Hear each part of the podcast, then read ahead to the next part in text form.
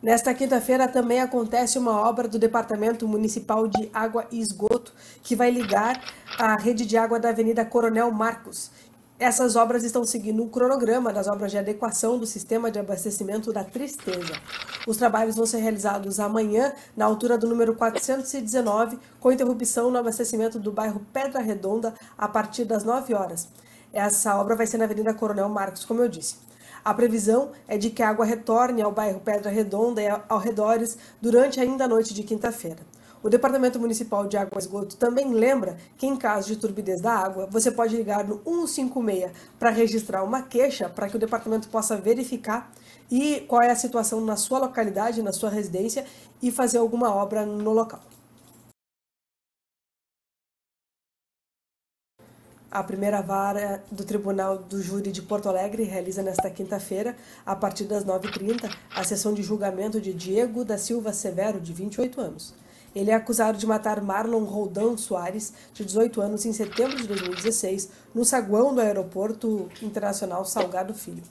De acordo com o Ministério Público, Diego cometeu homicídio qualificado pelos motivos torpe e fútil, mediante meio que resultou em perigo comum por emboscada e com uso de recurso que dificultou a defesa da vítima. O Ministério Público sustenta que no dia 19 de setembro de 2016, por volta das 11 horas, Marlon chegou ao saguão do terminal de passageiros 2 do aeroporto Salgado Filho, acompanhado de dois amigos e também do seu padrasto, para embarcar em um avião com destino a Espírito Santo, onde iria visitar a sua avó.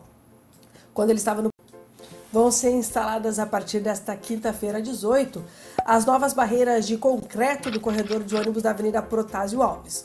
Ao todo serão 814 unidades no trecho entre o Hospital de Clínicas e o Colégio Santa Inês, totalizando 1.635 metros. Seis estações com a média de 250 metros de extensão cada receberão o serviço.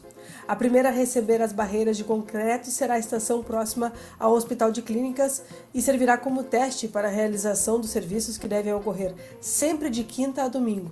A previsão de conclusão para essa primeira etapa é no domingo 21. Ah, contudo, a Secretaria Municipal de Infraestrutura e Mobilidade Urbana, SMI, informa que, caso seja constatado grande impacto no trânsito na região, os dias de trabalho serão reprogramados para adequar a situação.